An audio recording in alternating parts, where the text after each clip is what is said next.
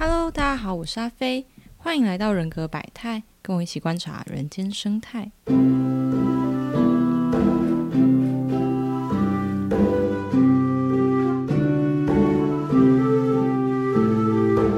今天呢是二月六号的下午四点零四分。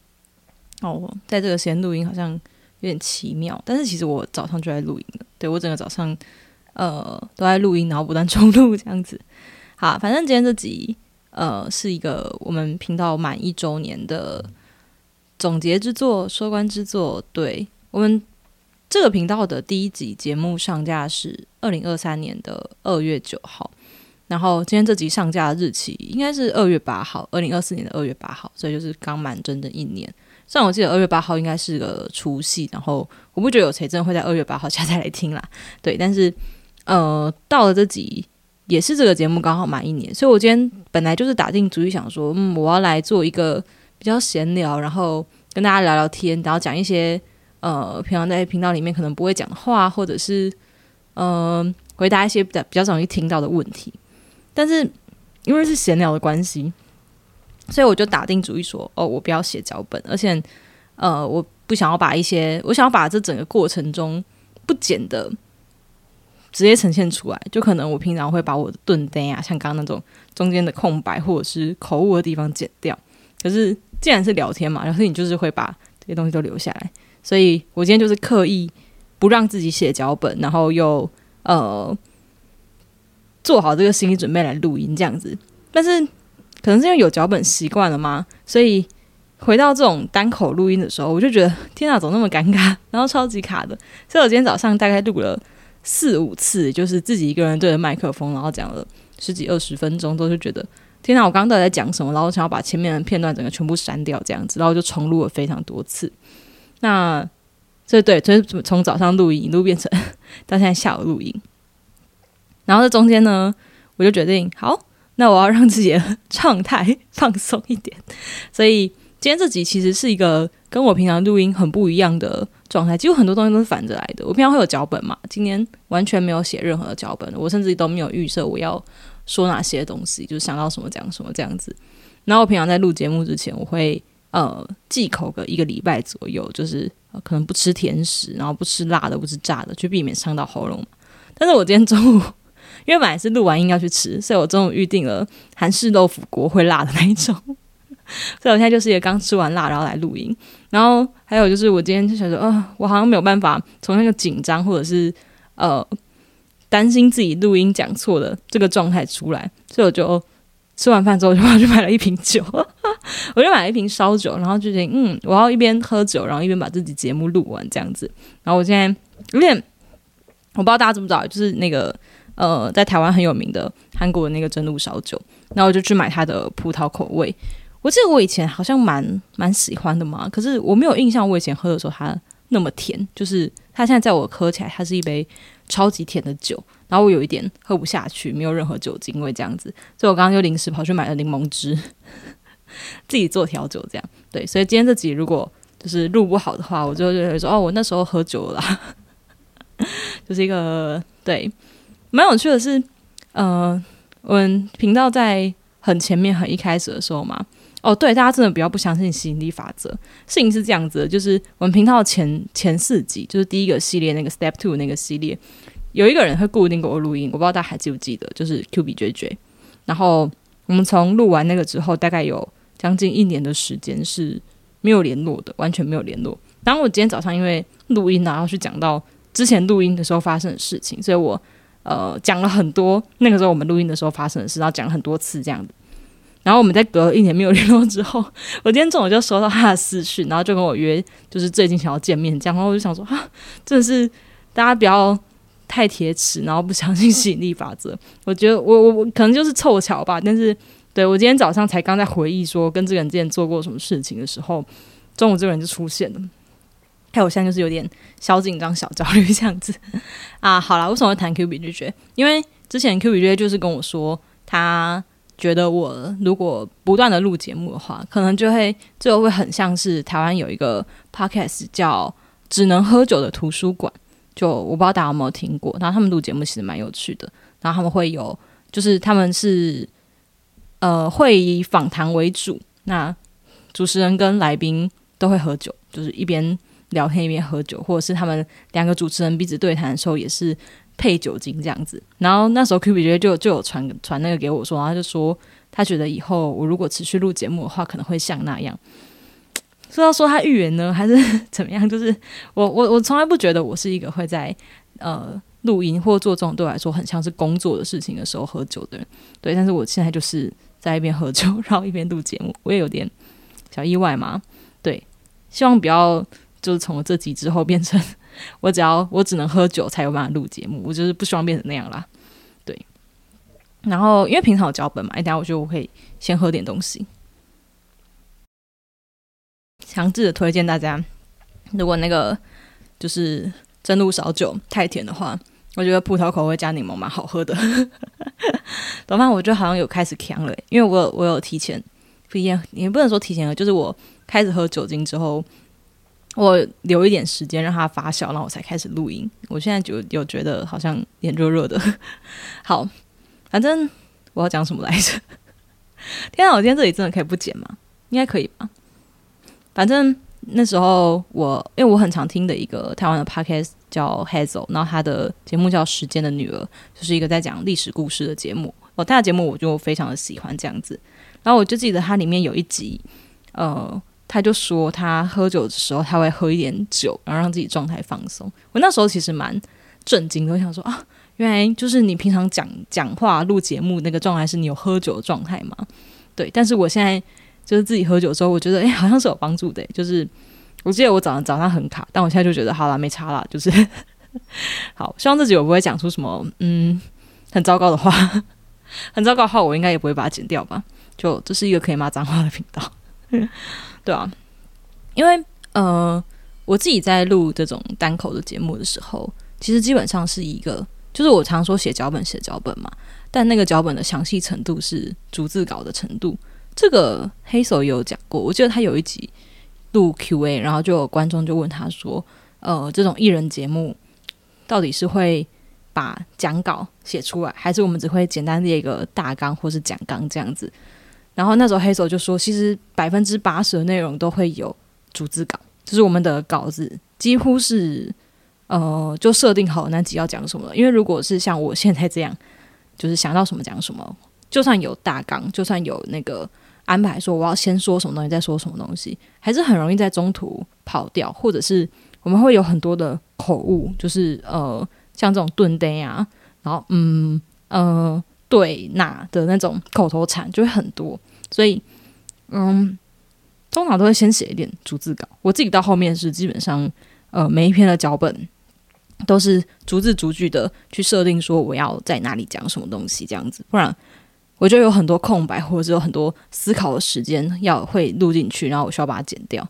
对，除非是像访谈那种节目，那因为有两个声音嘛，然后就跟你人面对面讲话的时候，我们会把呃呃这种思考时呃会把思考时间放进去，然后我们不会觉得那个顿 day 是很奇怪的。但是在听节目的时候，就会如果有这种停顿或者是卡顿的地方，它就会影响整个人的流畅度，所以通常都会写稿。哎，好，我觉得，我觉得我现在应该也是已经进入到一个有喝酒的状态了，因为，对，因为我有点不知道知道我刚刚在讲什么啊。好啦，今天这集是一周年嘛？哎，其实可以录一整，就是整整一年录节目，我觉得对我自己来说是一件蛮神奇的体验。它好像完成了我的某个里程碑嘛？因为，呃，好，我觉得不太能够推给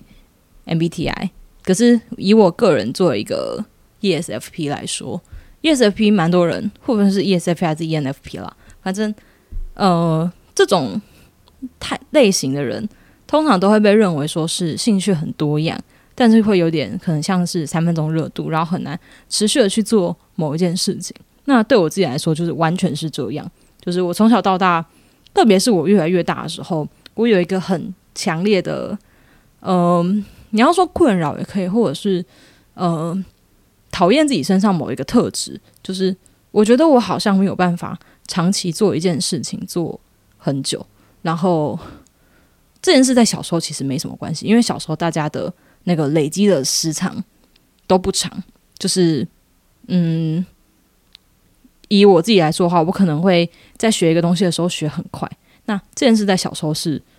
很厉害的，然后你其实看不太出来说一个小孩到底是学很快还是他学很久，或者是你可能会觉得他们没有什么不一样，甚至于学很快的小孩会被称赞说很聪明这样子。但是大概到了大家同样做这件事，累积个五年、十年的时候，那个差距会很明显的显现出来，而且它会进入到一个呃，你有点你是没有办法在短时间之内补上的的那个程度。然后我在发现了这件事之后，在蛮长一段时间，我都觉得为什么我没有办法长期累积一个东西，或者是为什么我不能够像别人一样长期投入到某一个领域里面，然后。这件事其实我觉得让我蛮挫折的，就是我那时候在有一个契机去接触到 MBTI 的其中之一是这样，然后我觉得并不是说我们不能够就是这种 ESFP 啊 ENFP 的人，并不太说是不能够长期投入到某个领域里面，可是当那种投入是一个呃有点像是它变成了你日常生活中的一部分，有点像是你每个礼拜都要交一篇报告，或者是你工作上呃。每天五都要产生出一点的进度的时候，不管那个东西再有趣，或者是再怎么样吸，它都很容易，它都很容易让人家呃失去兴趣嘛，或者是失去持续的动力。因为生活中就是会有很多其他的看起来更有趣的东西，看起来更新鲜、更新奇的东西，去吸引掉我们的注意力嘛。所以我记得我以前。呃，在比较小的时候，比较小可能是国高中嘛，我有想要写那种连载的小说。我不知道大家知不知道 Popo 一个台湾的一个小说网站，我不知道现在还还有没有活着，可能还活着吧。然后他就是呃，你每作者开了一个小说之后，你不用一次把它写完，他就是每次写一点，写一点，写一点，然后你每天更新可能一章，或者是一个礼拜更新一章这样子。然后我那时候就有想要写。我那时候在看到这个网站的时候，我很小就就在 P O P 上面看小说了嘛，对，然后我就有想要写，我现在才想起来，我在 P O P 里面好像还有一点出资币，就是它里面有一些买书是要付费解锁的，我应该也还有一点钱。好，这不是重点，对，然后我就有想要在上面连载小说，但是呃，可能写不到十章嘛，或甚至更少，我就会有点忘记这件事情，或者是不想去做这件事，所以这个东西没有成功嘛。然后，像是我也有想要写点文章，那种那时候在学写程式的时候，那写程式你如果把自己的技术整理好，然后写有点像是教学的文章的话，其实长期累积下来也是一个对自己的记录，然后蛮可观的这样子。但是我也是写了可能一两篇，甚至两三篇之后，就没有再持续做这件事情了。对，然后我就觉得，我是不是真的没有办法，呃，长期持续的累积某个东西？好，我 我知道为什么我不能喝酒，因为我喝酒会喘。对我现在讲话就是一个有点小喘的状态，这样不会很影响大家听吗？好，回到这个，所以我那个时候在做这个节目，我要开始录这个节目的时候，我第一集有说我为什么要录嘛，就是我觉得，嗯，很多人对 MBTI 可能有不同的误解，然后那个误解导致这个我觉得还不错的工具，呃，没有被大家正确的使用，或者是。有些人没有办法，呃，从这个工具上得到他该有的效果，这样，所以我想要录一个节目，但这是比较对外的，就这个节目对外的影响是我想要达到这样子。可是对我自己来说，这个节目有一个其中一个蛮重要意义，其实是我很想知道我可以持续做一件事情做多久，就是我可以持续产出做一件事情这件事，我到底可以坚持多久？这是我想要在这个节目上面去，呃，你要说验证也好，或者是去尝试也好。对，所以我二零二二到二零二三的那个二零二二给二零二三自己的新年新希望嘛，新年愿望之类的，我就设定其中一条是，我希望这一整年我都有稳定更新节目啊，好喘，我要喝点东西，但我喝了会越喘，因为我喝的是酒，但真的蛮好喝的。反正我就是设定说，我这一年我都要稳定的更新节目。我那时候没有设定任何什么点阅率，或者是下载率、下载量、流量，或者是订阅数什么的，完全没有。因为我觉得，就是我录这个是录自己开心的，就是我录我自己想讲的话这样子。我没有很 care 说，呃，应该说我我觉得最重要并不是有多少人来听，但有人来听对我来说是一件很重要的事情。对，可是比起去在乎追求说有没有人来听，我那时候给自己的期许就是，不管有没有人听，我都要，我都希望自己可以持续的去录这档节目这样子。然后蛮意外，就是我达成了。到今天这集整整一年嘛，我记得我请过一次假，我有一次重感冒，十月的时候重感冒吧，然后我就请假这样子。但除此之外，我好像录了二十六集嘛，因为一年五十二周，然后我两周更新一次，所以到今天这集应该是个二十五、二十六集。我还是蛮讶异的。就是我怎么会真的有办法做这件事做好做？而且他到后面，不管中间我经历的是哦，当然我去年有一个优势，是我去年一整年没有出国的计划，所以嗯，没有那种中断的时间。但这中间我可能不管是期中、期末考啊、专题啊、工作啊、出差啊，他好像都没有影响到我去。呃，想要持续录这个节目，跟我就真的实际上我把它做出来，不管我是提前录还是前一天压得来录，但总归我就是就是有把它完整的走到今天这集的这个旅程，我好像完成了某个里程碑吧，就是有一种对自己的肯定跟知道说，哦，我其实是还是有办法去做这种长期规划的事情，那他也给了我蛮多信心去投入到其他。呃，我自己未来的长期规划，或者是我觉得我要长期投入某个领域的时候的那种自信心。不然我之前以前在很长一段时间，我是真的觉得，呃，有点像是我就是没有办法做一件事情做很久，不然你想怎样的那个心态吧，有点像这样。对，所以这个节目就这样子过了一年，但我觉得这也不是我自己一个人就可以走到现在这样子。我身边是蛮多人给我帮忙的。好了，这边就可以开始讲 Q B，就觉得。Q 比就觉得是前四集嘛，就是那个，嗯，那叫什么？在录 Step Two 那八那四组字四组，然后八个字母的时候，然后 Q 比觉得每一集都出现嘛。嗯，他在我节的目录蛮初级的时候，是少数会去跟我讨论节目内容的人，就是我们是。在我还不太确定说我节目到底要怎么录，然后我的内容要怎么规划，然后我要怎么去讲理论的时候，然后他那时候就是会，因为我们要一起录节目，所以他就会去陪我讨论说，哦，他觉得这边这样录比较好，或者是我可以用什么方法来呈现这样子。而且我印象蛮深刻的是，我们那时候录第二集嘛，就是 N S 那一集，N 字母跟 S 字母，Intuition 跟 Sensing 的那一集的时候，我的麦克风的 Mixer 的设定跑掉。就是我没有仔细去看那个设定，因为那个时候也才刚拿到这个新的器材。然后我们两只麦克风的 input 的大小是不一样的。那最后出来结果就是，呃，Q B 就觉得声音只有我的声音的一半，就是声音大小只有我声音的一半。所以在听众听起来就是我的声音很大声，然后 Q B 觉得声音很小声这样子。再加上我那时候不知道这台 mixer 要怎么样分轨输出，就是呃。分轨就是两只麦克风嘛，所以理论上其实是有两个音轨，但是我一直以来都是用单轨输出的。就这两个音轨合在一起之后，我一起丢进我电脑里面剪辑。然后我也还没有，还没有用比较专业的剪辑软体，就是可以分离音轨的那种剪辑软体，我也还没有这个东西。所以呢，它就导致了那一集节目的音档，我要么就是要呃把每一个 Q B 就觉得的片段剪出来，然后。单独把他的声音拉大声，可是你只要仔细想，其实就知道这件事是不切实际的，因为那是一个呃两个人对话然后讨论的节目。那一来是很琐碎，他讲的某一句话，我就要每一个都把它抓出来然后放大声；二来是我们一定会有重叠的地方，就是我们一定会有两个人同时讲话的这种时候，那就很尴尬。然后那个音档基本上是一个不能用的状态，或者是我要事后想办法找找办法去把它修复好这样子，所以。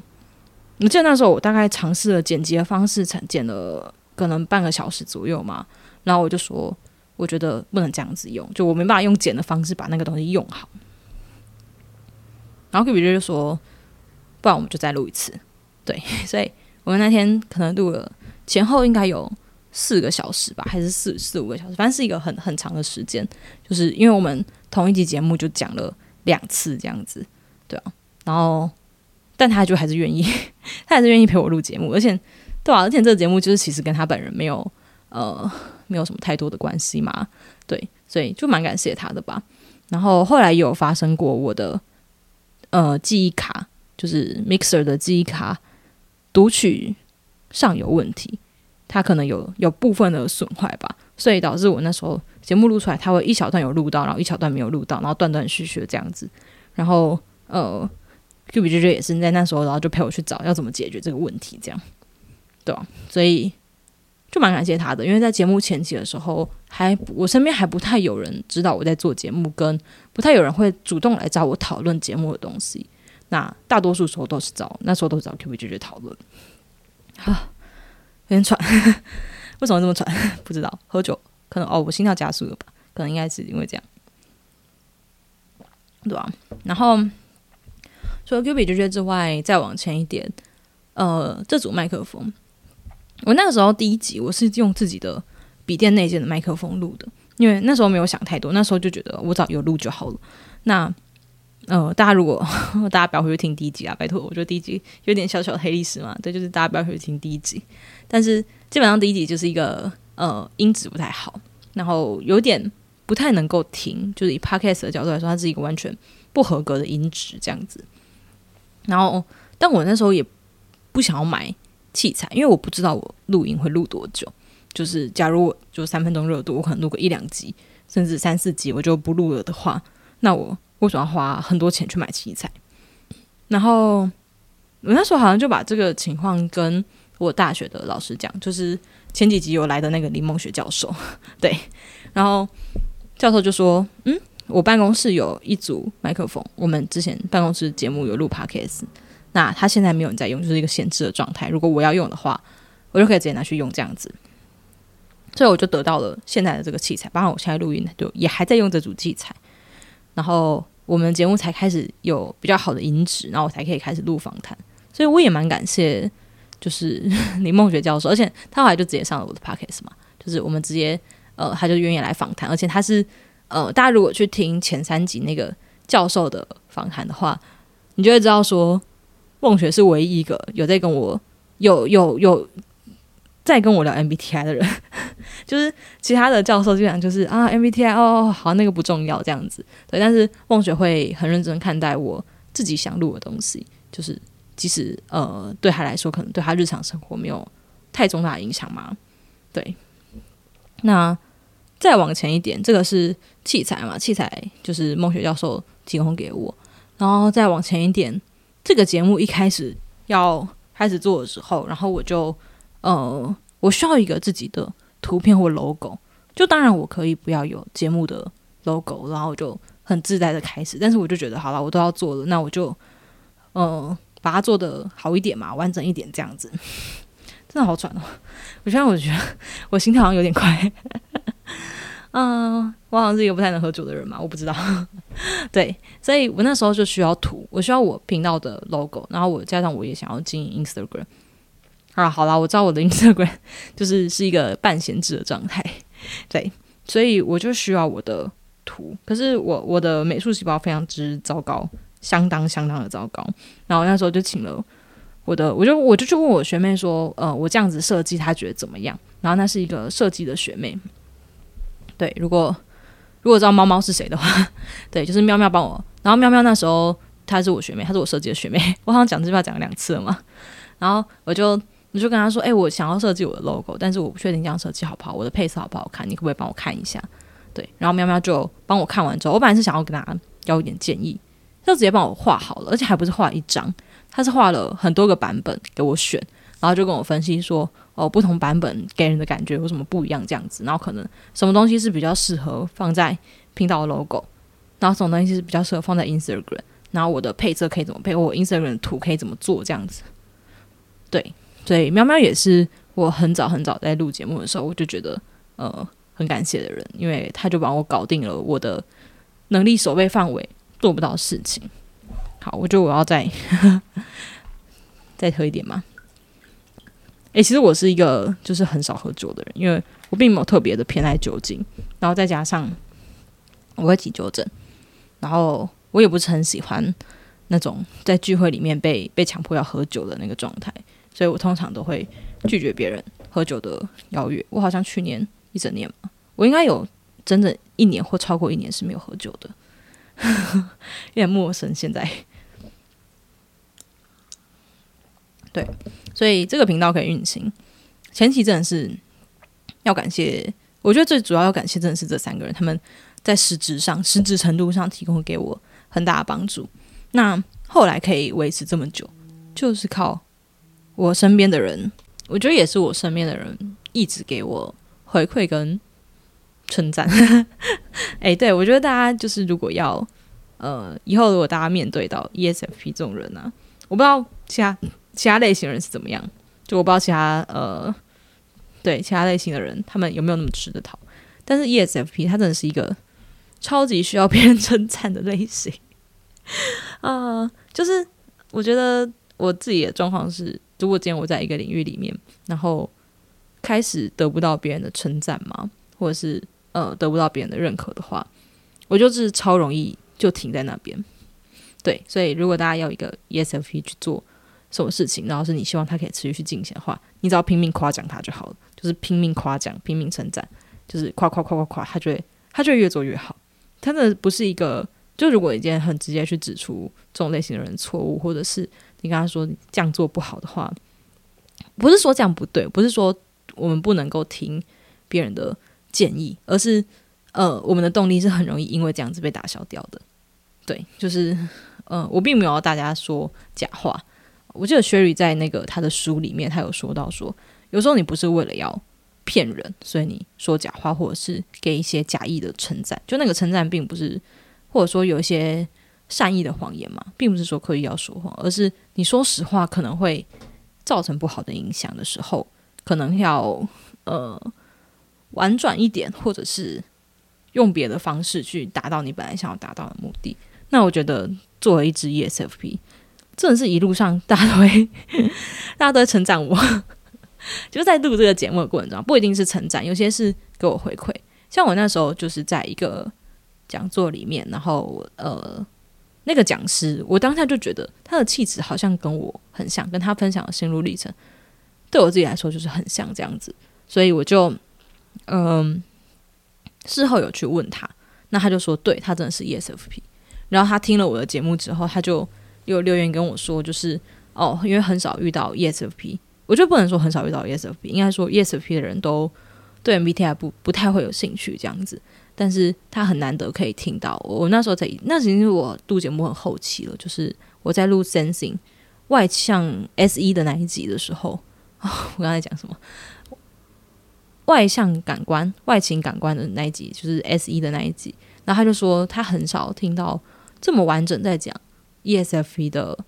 节目。然后，嗯，因为你如果一般去看 MBTI 理论的话，确实对 ESFP 的琢磨是比较少，或者是比较。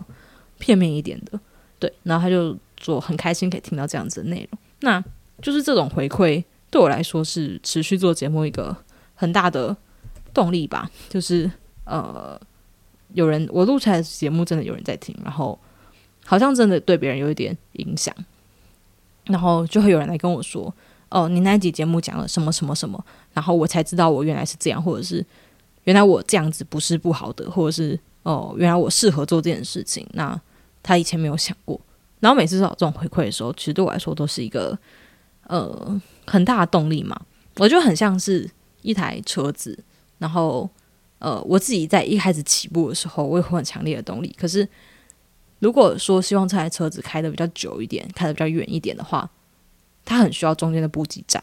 那每一个不管是实际跟我见面的时候，跟我聊我节目的朋友或是听众，哦对。我在被从路上拦下来过，有点有点小小害羞嘛。就是他就他就听了我的声音，然后就说你是不是阿飞？然后我就啊什么？对他应该是他就说他朋友贴贴给他听，然后我就在路上被没有很熟的人，然后就拦下来说：“哎，我有听过你的节目。”这样子，我觉得那对我来说是一个蛮奇妙的体验。然后每一次这种回馈都很像是我这条路上的加油站吧，就是嗯。对，我觉得我起步的动力很多，可是我很我的那个续航力很低。但是一路上都有这种加油站，然后有人来跟我讨论说，哦，我的节目里面录了什么东西，然后对他有什么影响，或者他觉得我的节目可以怎么录，不管是好的还是坏的，他们都很持续让我有办法继续走这样路这样子。对，所以对我就觉得可以录一年，真的是一件蛮神奇的事情。然后是一路上有很多人在帮我这样。另外一个很神奇的事情是，呃，我觉得流量比我想象中的多嘛。就是我记得到我今天打开来看，目前累积的下载已经破两千了。我觉得这是比我 想象中的多的，我是真的没有想到会这么多诶。对，就是呃单集有破一百，然后整体每一集都有将近一百的点阅，嗯，下载量吧。对，然后呃。因为我知道我自己认识的熟人，就是有知道我在录节目，然后有下载来听的，没有真的那么多，所以我其实蛮好奇的，就是到底是什么哪些人，然后我可能跟你不认识，但是你有来听我这个节目。如果如果你有听到这个话，大家可以来留言，告诉我你为什么会听到这个节目这样子。因为因为我没有特别强力的去宣传，或者是呃在很多社群媒体上面做曝光。我去年一整年的目标就是我要持续更新跟持续输出嘛，所以我也没有特别去考证说有多少人听，但是蛮意外的是，听的人比我想象中的多。对，所以如果你是呃，我们可能现实生活中不认识的话，那你可以 留言跟我说你是怎么听到这个节目的，我会觉得蛮有趣的。嗯，然后因为我讲了一整年跟大家说有官方的测验嘛。但是我就觉得，如果我一直跟大家这样讲，但是我都没有去做那个测验的话，好像也很怪，然后不太有说服力。对，所以我前上个月、上上个月嘛，应该上个月，我就我我去做了官方的测验，这样虽然还没有收到报告哦，对我也蛮好奇的，因为我对自己的那个自评一直是 ESFP，虽然中间有一些时候会有点。呃，问号就是我不是很确定这样对不对？但是我在自己实际去看书找答案之后，最终回归到都还是 ESFP 的这个 type 这样子。那我就觉得哦，如果我最后收到报告，我现在当然还没有收到报告，但如果我最后收到报告，嗯，不是 ESFP 的话，那也会很有趣。我应该会录一集节目跟大家开箱我的报告，这样子就是开箱我做这个测验从。呃，开始测，然后测前的准备，然后开始测，然后到收到报告，跟我自己怎么去解读它，这样子，对吧？那我觉得蛮有趣的是那个测验的内容吧，就是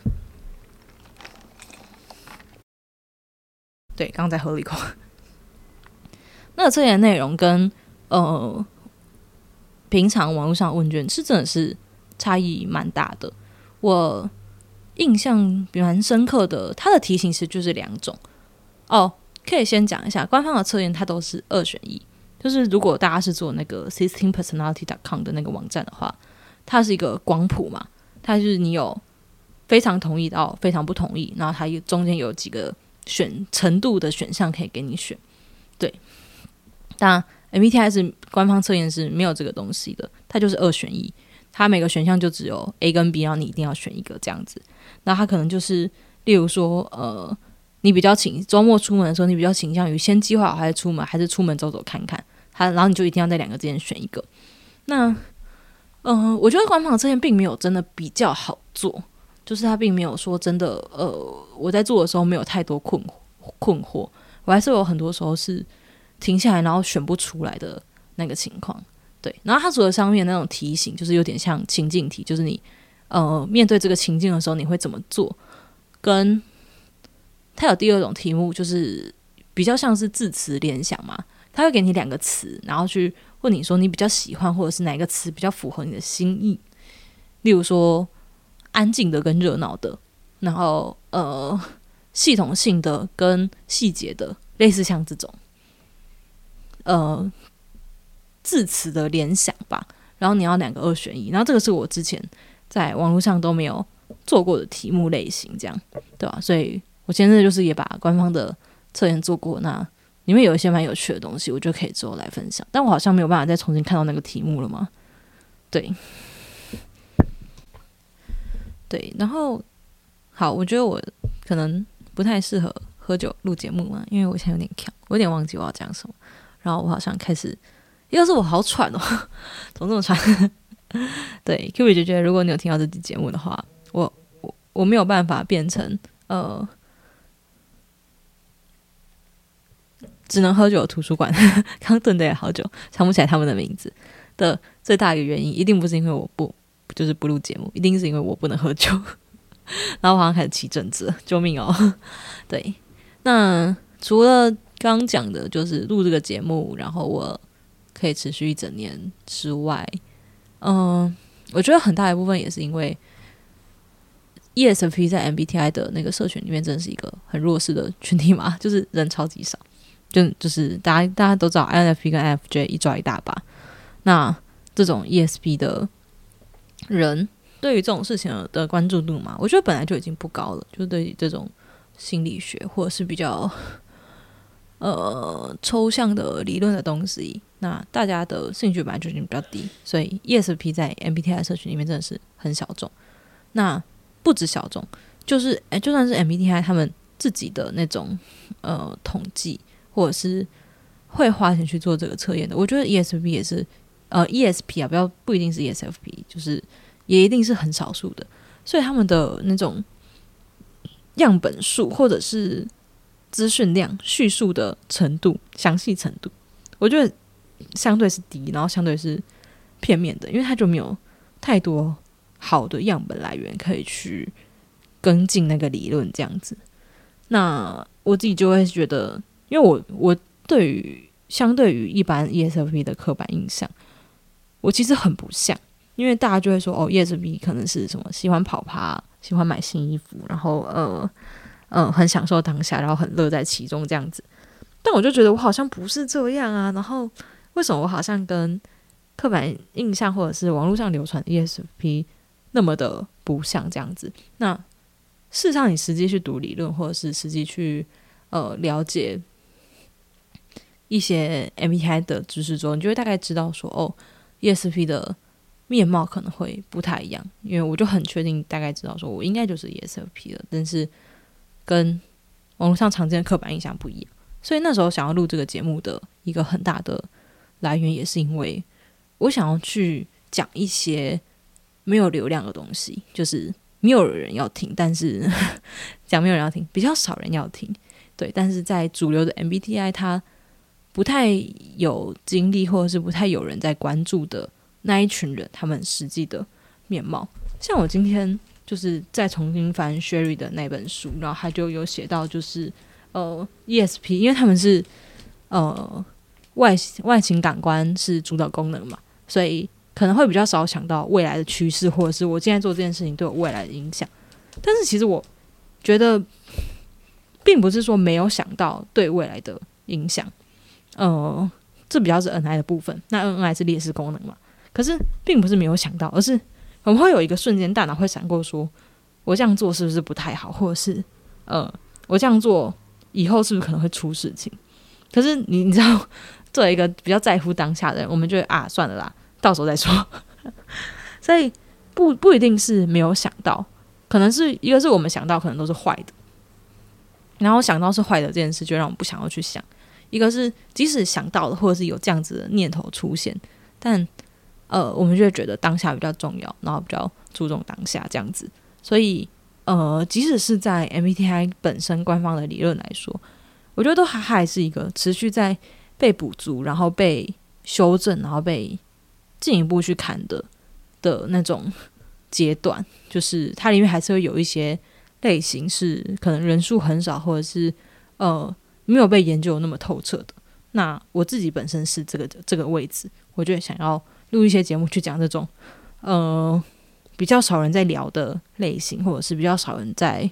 关注的面向，这样子不行，我好像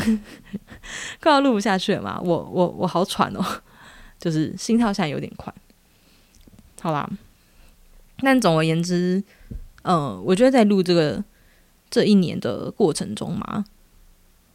对我自己来说真的是没有帮助的。一个是我有。持续的去学很多 MBTI 的东西，然后我在这个过程中，我自己人生的某些困惑或是想法，我也会回归到这上面，然后去看里面可不可以给我一点灵感或是答案吧。对啊，我知道我要讲什么了，我终于知道我就是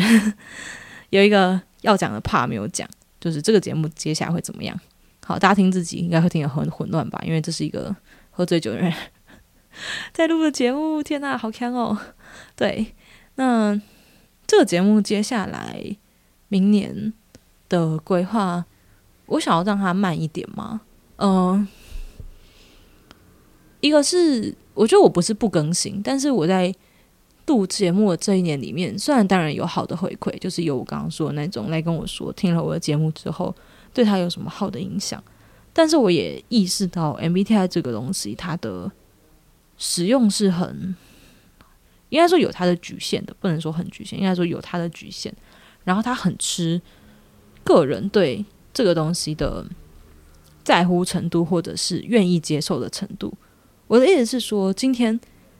MBTI 这个理论，它它可能会跟你说你的呃你的 best fit type 是什么。天啊，我觉得我刚刚讲那个英文应该是有点强到有点口齿不清，因为我现在我现在眼睛好想闭上。对，那他会跟你说你优势是什么，或者是你呃比较擅长的思考方式是什么？那哪些可能是你比较容易忽略的？可是我就会遇到很多时候听到这个人。或者是呃，在网络上看的一些 MBTI 相关的文章，然后就会说：“哦，对啊，我就是这样。”然后他就也不能说他不想改，但他就是用一个呃，对我我就是这样子了，那我不用改，或者是我不用进步。我觉得这不太像是 MBTI 它的初衷嘛？对，可是他很他很靠每个人怎么去解读他今天接受到的讯息。对，那我自己就是觉得。嗯，虽然我们都说不要强迫自己去使用自己的劣势功能，就是不要强硬的扭转自己的天性。可是这不代表你不能进步，或者不代表你不能够呃学习，你不能够发展。因为到最终，荣格他所强调的，其实还是所谓的呃完整一个人的完整程度，就是你不止在发展你天生优势的功能。你还会知道要怎么去平衡掉你的劣势功能？我觉得这是一件很重要的事情。但是我在录这个节目过程中，我也会遇到很多人来跟我说，就是哦，所以我就是这样，然后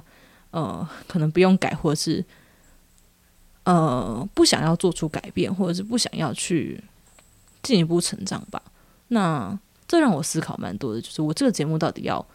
再录什么内容，然后可以带给别人什么？然后嗯。他可能可以给别人什么比较好的影响吗？所以大家会发现，我后来在录八尾系列的时候，我其实花了很多时间在说，大家不要被这个认知功能绑住，然后每个人都有这个认知功能，然后这个认知功能也不代表是能力，它有呃其他代表的意思，这样子。对，所以接下来的这一年，一个是我更新频率应该会降下来，因为我想要花多一点时间再去进一步学。MBTI 更深入的理论，然后去做一点不同的节目吧。我现在最强录的其实是学习者类型，就是呃不同类型的人，他们比较适合的学习方式是什么？对，那可能也还会有一些访谈哦。我自己蛮喜欢录访谈的，对我觉得在访这个节目让我有很多理由可以去访问一些我本来想要访问，但是我不好意思说的人。好喘了，我再喝点。但我是越喝越喘啊，对，因为我喝的东西就是是会造成我心跳跳比较快的。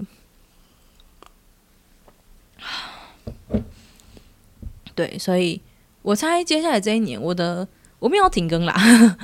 毕竟在这种就是呃，毕竟我就是希望自己是持续产出嘛。可是我的更新频率可能会降下来，目前规划应该是一个月一集之类吧，或者是三个礼拜一集，具体还没有想好。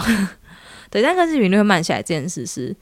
肯定的，因为我想要把时间拿去再累积多一点内容，然后同整的再更好一点，然后再把它拿出来跟大家分享。然后好啦，大概就是这样，就是，呃，我觉得我要去调整一下，我要怎么样看待这个节目嘛？就是避免让我自己觉得说我录那么多东西，然后其实都是博选，然后。还是有很多呃，就是把这个东西我讲是这样讲，可是他会把它用自己的方式去解读。所以新的这一年，我觉得对我自己的期待就是节目的内容可以再更多元一点吧，就是不要只有讲理论，然后或者是访谈，然后我可以再多想一点不同的节目，然后更新频率慢一点，但我去多读一点书，补一点知识，这样子。对啊，好，我觉得。应该闲聊到这边吧。今天这集感觉超级难剪，或者是我可能根本不会剪嘛，我就把原原档输出去这样子。啊，我竟然录一录，然后就就对，好可怕哦！喝酒真的是一件很可怕的事情，我可能真的很不习惯喝酒。好，就这样 一个非常潦草跟草率的结尾。我觉得还是很感谢过去一年嘛，就是大家。在这个节目上面，然后不但不管是你来听的，还是你有传讯息给我，还是有当面跟我讨论的，我都觉得是一个蛮宝贵的经验吧。那我也蛮希望这个节目，不管出于什么理由，我都可以有一个持续在做，然后跟持续产出。但内容不一定，可能不一定一定在局限在 MBTI 上，然后再多放一点不同形式的东西进来。对，这应该是我对新的这一年的期待。好，好笼统哦。最后收尾在这边。好啦，今天就这样，明年见，大家拜拜。